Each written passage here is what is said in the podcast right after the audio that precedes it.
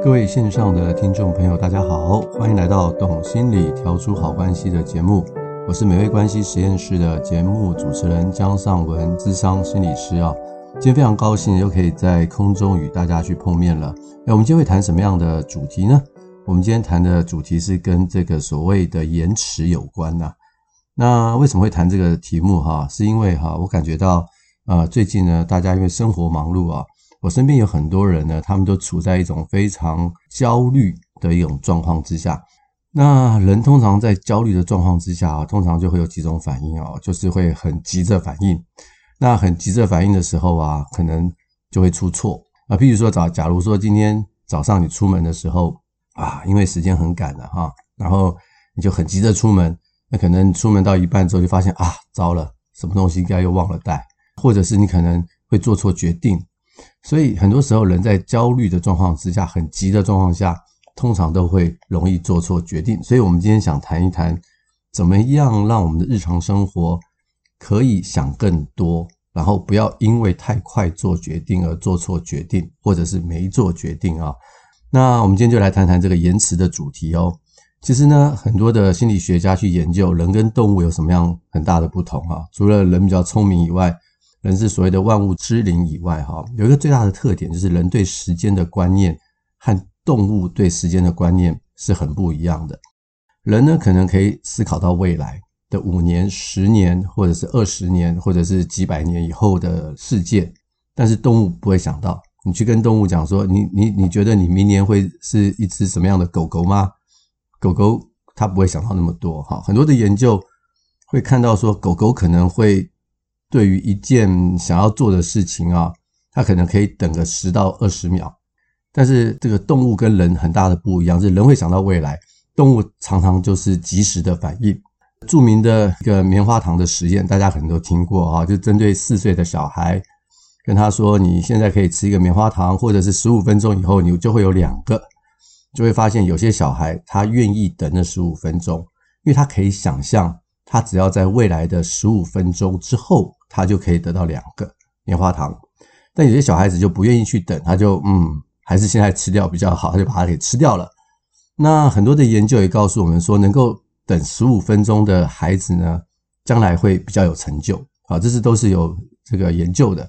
所以换句话说哈，人能够等待，能够延迟他的反应啊，其实在我们的日常生活中是一件很重要的事，也可能跟我们的成就是有关系的。呃，在我的咨商室里面哈，常常会有很多的案主哦，他们来咨商的时候，就是因为他们没办法等待，那没有办法等待导致什么结果呢？也就是他的情绪很大的时候，他没有办法去消化他自己的情绪，他可能要不然就是破口大骂啊，造成人际困扰啊，或者是他不能破口大骂，他但他也无法消化，他就会用其他所谓的症状呈现出来，譬如说就变成忧郁啊，或者是变成焦虑。或者是变成所谓的一些强迫性的行为，我们在临床上这个叫做 acting out，就是把一些症状呢就立刻的表现出来。那这样的一个状况就会造成一些身心的影响，也会导致生活上很多的一些问题啊。所以其实人能够等待或去思考转换是一件很重要的事情。所以我今天跟大家去分享一下关于这个等待啊，目前一些脑科学的一些研究。好，我们先跟大家去分享，就是说。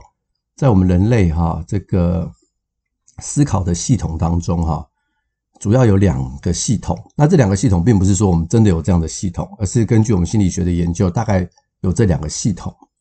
第一个是所谓的系统一啊，它是比较是根据人的本能啊，它通常都是自动，而且不会受到意志太多的控制，它的反应很快啊。这系统一，你可以说是直觉或者是很直接的反应。那系统二的话呢，它就是讲究分析，要努力思考啊。那反应呢，速度会比较慢，因为它要透过分析去比较，它相对于比较理性一点啊。这是系统二，所以大家就可以去理解啊啊，百货办一些周年庆的时候，他们会利用人的系统一还是系统二去促进你去购买呢？那答案当然是系统一嘛。他们就是用尽各种不同的促销方法，譬如说降价。好，让你觉得现在不买就后悔，或者是人在灯光很亮的地方之下，人呢也比较不会去思考，因为觉得安全，啊，所以你在这种百货公司都是非常明亮，而且又在降价的时候，人呢就会失去理性的大量的去购买，就是用系统一去做事情。那到底我们什么时候要用系统一，什么时候要用系统二呢？啊，其实不知道，两者都可能会犯错，但是我们要学习的是如何选择，什么时候用哪一个系统才是重点。谈到这个如何选择之前呢，我们可能。呃，先跟大家去分享一些实验哈，就是说我们现在的人呢，到底处在一个什么样的环境之下？其实我们平常在日常生活里面，我们会以为啊、呃，我们都在思考这些事情啊，思考环境中的变化。可事实上，环境中常常有很多呃讯息是很潜意识的，它也是进入到我们的脑海当中，但是我们却不知道啊。那我们分享一个实验哈，叫做一个片段潜意识的资讯啊。那在这这个实验之前呢，我们要了解一下，就是我们人类的视觉啊，最多就是每一秒啊，你可以看到二十四格，换算下来就是每一格呈现四十二毫秒。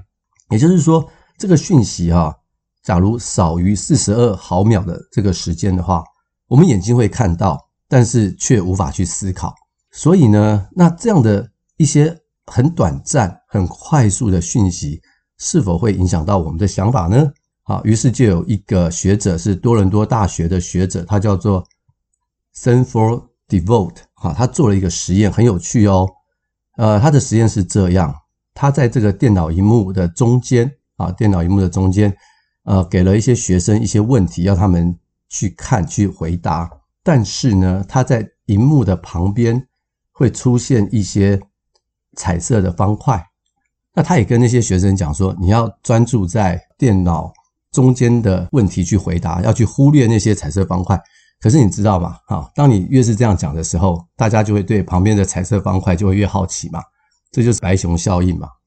然后呢，他就分实验组跟对照组，那两边问的问题都一样，但是呢，对照组的话，旁边一样有这个所谓的彩色方块，没有问题。但实验组的话，哈，它会在这个彩色方块里面呢。放进去十二毫秒的速食的标示，就是它可能会放进麦当劳啦，或者是肯德基啦，啊，或者是温蒂汉堡啊的那些 logo，但是出现的时间非常的短，短于四十二毫秒，也就是我们的肉眼啊会看到，但不太能够分辨，它只有十二毫秒的速食的标示，啊，所以这是实验组跟对照组的差别。那都做完实验以后呢，他要他们呢去读一篇。三百二十个字的文章，结果发现呢，控制组啊，就是对照组啊，花了平均花了八十四秒的时间把三百二十个字的文章给念完，但实验组呢，却只花了六十九点五秒，比这个对照组快了百分之二十啊。那我们先姑且不论他们到底有没有读懂这篇文章的内容，但是你就会发现哈，有这个数十标示的这一组呢。他们很明显的步调变快了，阅读也加快了，所以你就可以看到说，其实我们身处在这个大量的快速环境当中啊，手机一按进去就很快的可以得到资讯。那这个世界里面呢，很多时候都强调所谓的效率啊，越快越准越好。所以，我们其实，在这样的一种环境之下，哈，其实我们无形中，我们做任何事情的速度好像都会明显的加快。可是加快之后啊。真的有比较好吗？好，这大家可以去想一想。那这个加快并不是因为我们思考变快哦，而是我们好像被这些环境的潜意识的资讯所刺激哦。然后一样的实验哈，他们又再做了一次哦。但是这一次做完呢，他们不是看文章，他们给他们看图片，然后要他们去感觉一下看完这个图片的快乐程度，或者是去听一首很好听的音乐。然后去感受一下这个音乐给他快乐的程度，就我们就发现哈，呃，有素食标志的那一组呢，不管是看了图片还是音乐以后啊，很明显呢，会不会觉得那么快乐？但是对照组啊，也就是没有素食的那一组哈，他们会快乐了许多。所以这个研究也很有趣哈，它告诉我们，我们在这种快速的文化之下哈，人呢会失去耐心。所以你看图片也好啊，你听一个很好听的音乐，因为我们失去了耐心，所以我们好像比较不能够去欣赏这个图片或者是这个音乐里面美好的东西。所以呢，重点是什么？重点是我们会失去耐心，因此我们阅读会加快啊，我们对很多事情的要求会加快。假如没有像我们所如期的是这么快的话，那我们就会不高兴。所以这就导致我们呢会在这样的一种所谓要快速的环境之下，我们就会必须要很快的做决定。因此呢，我们就容易做错决定或者是失常。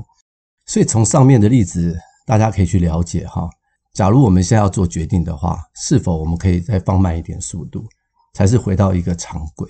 因为我们现在的环境呢，让我们的速度加快，可是我们其实可能变得没有耐心，或者是不快乐，而我们可能会做错很多的决定，或者是我们其实可以做更好的决定，但是我们却没有做得非常的好。好，所以我觉得可以请大家想一想这个问题：当我们做决定的时候，是不是我们可以稍微再等一等呢？那有另外一个学者呢，叫做 Gary Kelvin 呢，他做了另外一个实验，也蛮有趣的，可以跟大家去分享一下。他请了一群急救专家啊，这些急救人员，他们真的是在第一线工作的，好，和一些所谓的心肺复苏指导员。那这个指导员可能不是在第一线工作，他们就是教别人如何做心肺复苏术哈。然后他请这一群急救人员呢，跟这个心肺复苏指导员呢，分别去看六个人呢，分别施行心肺复苏术的影片。好，那在这六个人里面呢，只有一个是真的急救人员，那其他五个都不是真的急救人员。那看完以后呢，他就让这些人去选哈，结果发现什么呢？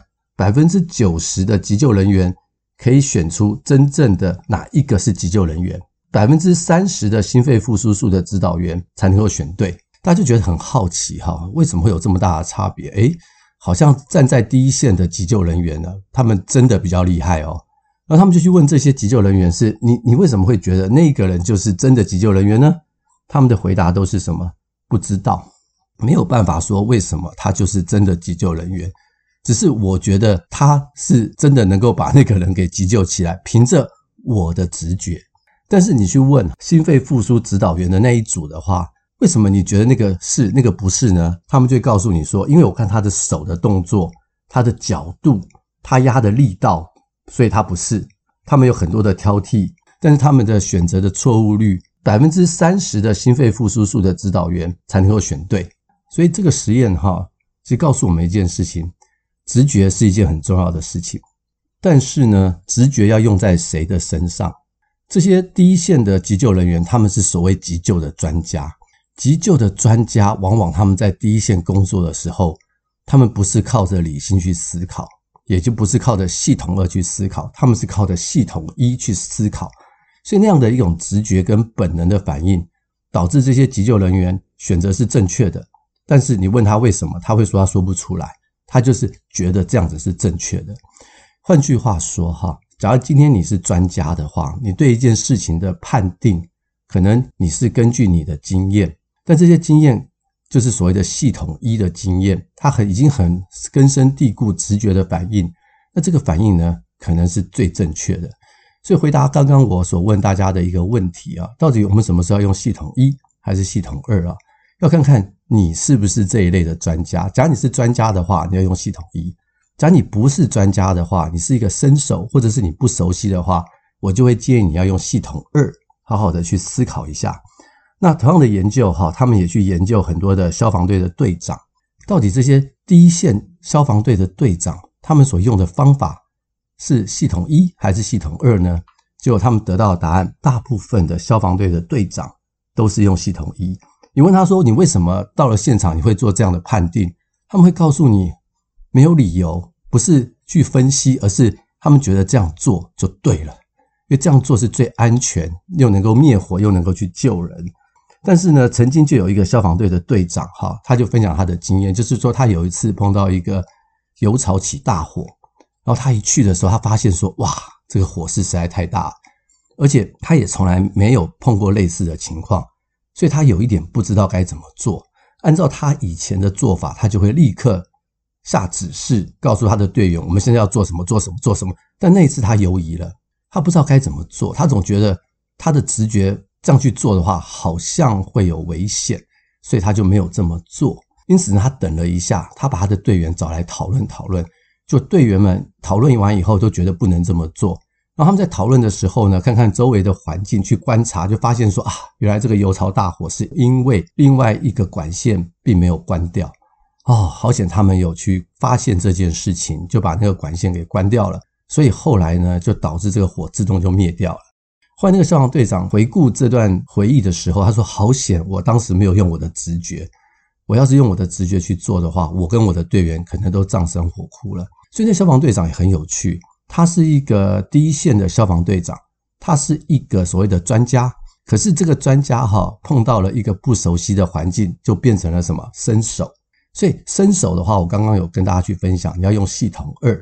深思熟虑，等一等，不能用系统一。所以这消防队长非常的谦虚啊，他不会觉得他所有都是专家，他会知道他在这个时候呢，他就不是一个专家，他得好好的去想一想。在消防救火里面有个很著名的例子哈，就是有一次呃碰到了森林大火，那这个队长呢就带着下面的人呢就赶快撤退啊。那撤退到一半的时候，他们发现糟糕，这火势实在太快了。然后呢，他们真的可能跑不掉了，所以凭着直觉就是要跑步嘛，对不对？好，但是那个消防队长他就想说啊，我们跑不掉了，我这时候不能再用本能去面对这个火灾，他就停下来想想该怎么办。于是他就叫他的队员跟着他一起，他就拿了火在他周遭把它点燃，让这个火呢把他周遭的草啊都把它烧掉。所以他们躲在那个被烧掉的那个石头旁边，然后因此。森林大火来的时候就绕过了他们，因为没有东西可以烧，所以他们呢就躲过了一劫。那这个做法后来就被编到教科书里面。所以也就是说，哈，很多时候我们在做决定的时候，我们可能要去想一想，我是专家还是伸手。真正的专家也不代表你面对到所有的情况下你都会是专家，而是要能够去谦卑的去分辨一下现在的情况到底是如何。好，所以这什么时候用系统一，什么时候用系统二？大家可以真的去想一想。不过呢，我觉得日常生活里面，我们大部分的人可能都不是专家，包含我们做父母的啊，我们呃照顾孩子啊，我们都是第一次当父母啊，我们都不是专家。所以很多时候，我们跟孩子的相处哈，跟伴侣的相处啊，我们可能就是要想一想，其实很多事情呢，就会变得这个比较好了。那在人跟人之间的关系当中哈，我们也常常会碰到了。人际关系的冲突，那在这个冲突当中，很多时候我们就要学习干嘛？我们要去道歉啊！人难免会犯错嘛，哈，人跟人之间难免会有摩擦。那现在问题来了，什么时候该道歉？道歉可不可以拖延，或者是延迟一点，会不会比较好呢？那当然，我们不小心现在踩到别人的脚啊，不小心碰到别人，那个当然要立刻说道歉啊！我讲的道歉不是指这一类的事情，我讲的是一些真的在人际冲突里面。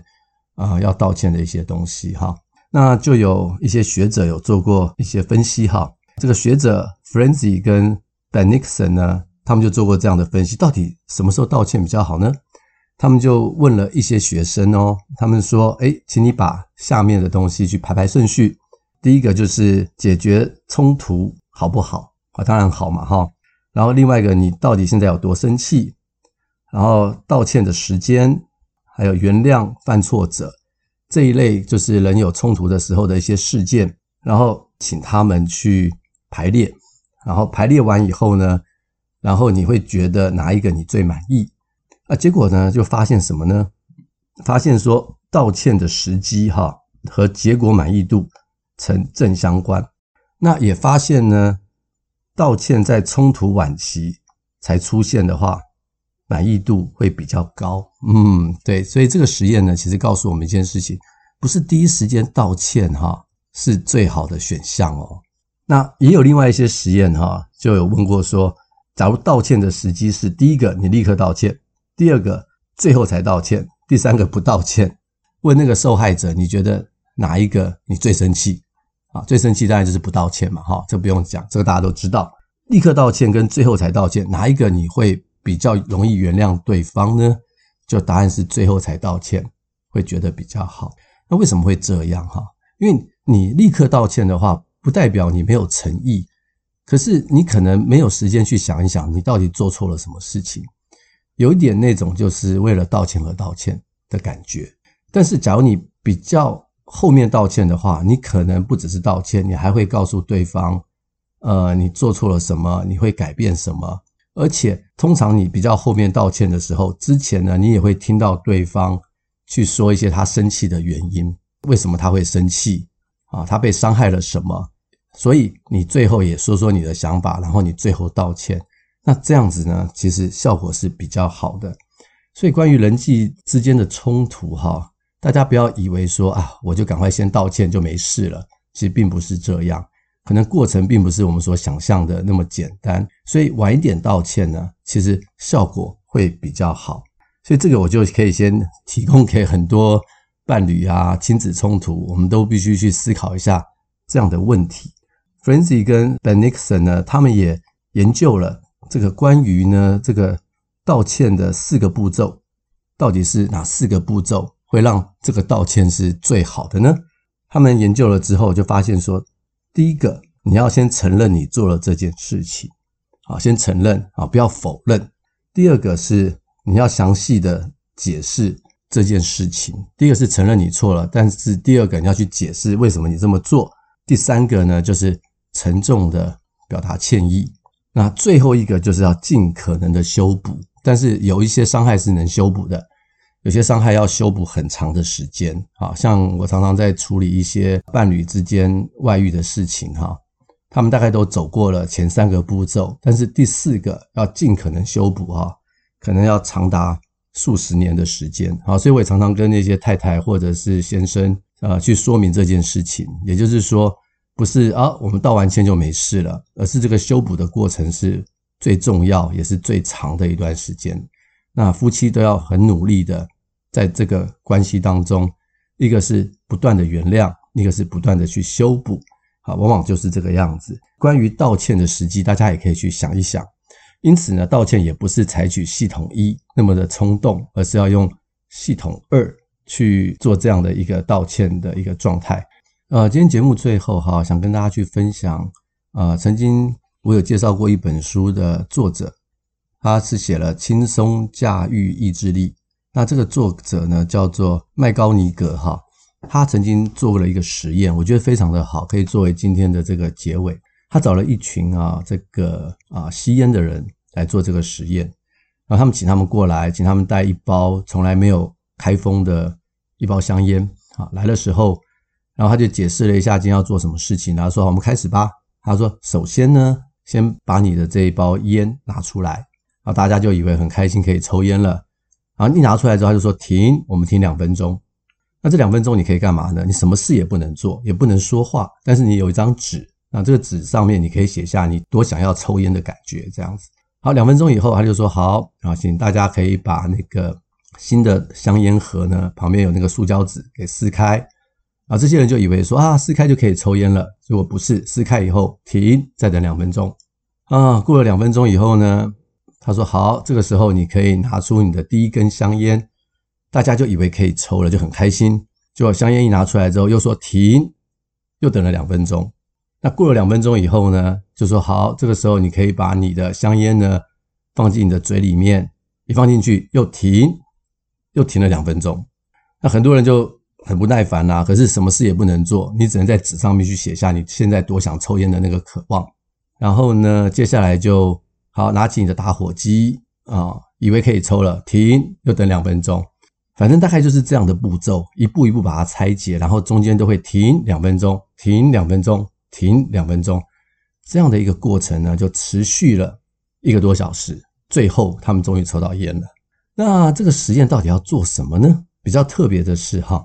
在这一群的受试者当中，哈，有一半的人呢，在前几周啊，有接受过所谓的正念的呼吸训练。那所谓的这个正念呼吸训练呢，就是说，当你的脑海里面有一些欲望来的时候，你可以不要做反应，你就把它想象成是波浪，想象成是山上的云，想象成是捷运来了以后会过去啊，波浪来了以后不要去反应。不要去处理，然后就让那个波浪过去，就好像那欲望来了之后呢，就让这个欲望可以过去这样子。啊，有一半的人有接受过类似这样的训练，那有另外一半的人没有接受过这样的训练。所以刚刚那个实验结束完以后，那就结束喽。那这个学者呢，并没有要求说你们接下来要戒烟哦，并没有。那他们就去观察哈，接下来这些人的反应哦，结果就发现说，有学过正念呼吸的人呢，在未来一周的吸烟量自动的降低了百分之四十。那没有学过的人呢，还是一样。所以他就说哈，其实呢，你可以看得到，当人愿意慢下来的时候啊，我们就可以用系统二的一种思维呢，去面对系统一的欲望。也就是说哈，人呢，很多时候会想要吃棉花糖，会想要立刻的去享受现在的当下的这个欲望的满足，或者是我现在就是要做这样的决定的那样的一种冲动。当我们愿意。把它放慢的时候，系统二介入进来以后，很多事情就会改变。就好像刚刚那一组抽烟的人一样，因为他们之前有学过这个正念的练习，所以他们似乎在他们的时间里面好像拉长了。他们懂得人生可以暂停，不用呢被这个欲望所带着跑，所以他们比较能够去克服这个所谓抽烟的欲望。但是另外一组呢就比较不行。所以这个实验哈，就是让大家去了解时间暂停的重要性，也就是放慢的这个重要性。好，所以希望今天这个节目哈，或者这个内容的分享，可以让大家去思考一下：我平常是用系统一去过生活，还是用系统二过生活？我鼓励大家尽量用系统二，因为系统二过生活的话，我们在很多的决定上会更为周延，不容易去犯错。但是，假如你是专家的话，你可能就是靠系统一，因为你没有时间去思考。不过，那也是因为你在某一些方面你真的是专家，那你用系统一去思考，可能是非常正确，而且不会去出错的。好，我们希望今天的节目哈所带来的资讯，可以让大家好好的去思考一下。尤其在现在这个非常快速的社会当中，我们怎么样去放慢我们自己，多去思考，在决定上的时候，我们可以做出一个。更美好的一个决定。好，那我们今天的节目就到这边结束。那也希望今天节目可以带给各位一个丰富的心灵维他命。也欢迎您呢将这个好节目呢分享给身边更多的人。我们下回呢空中再见，拜拜。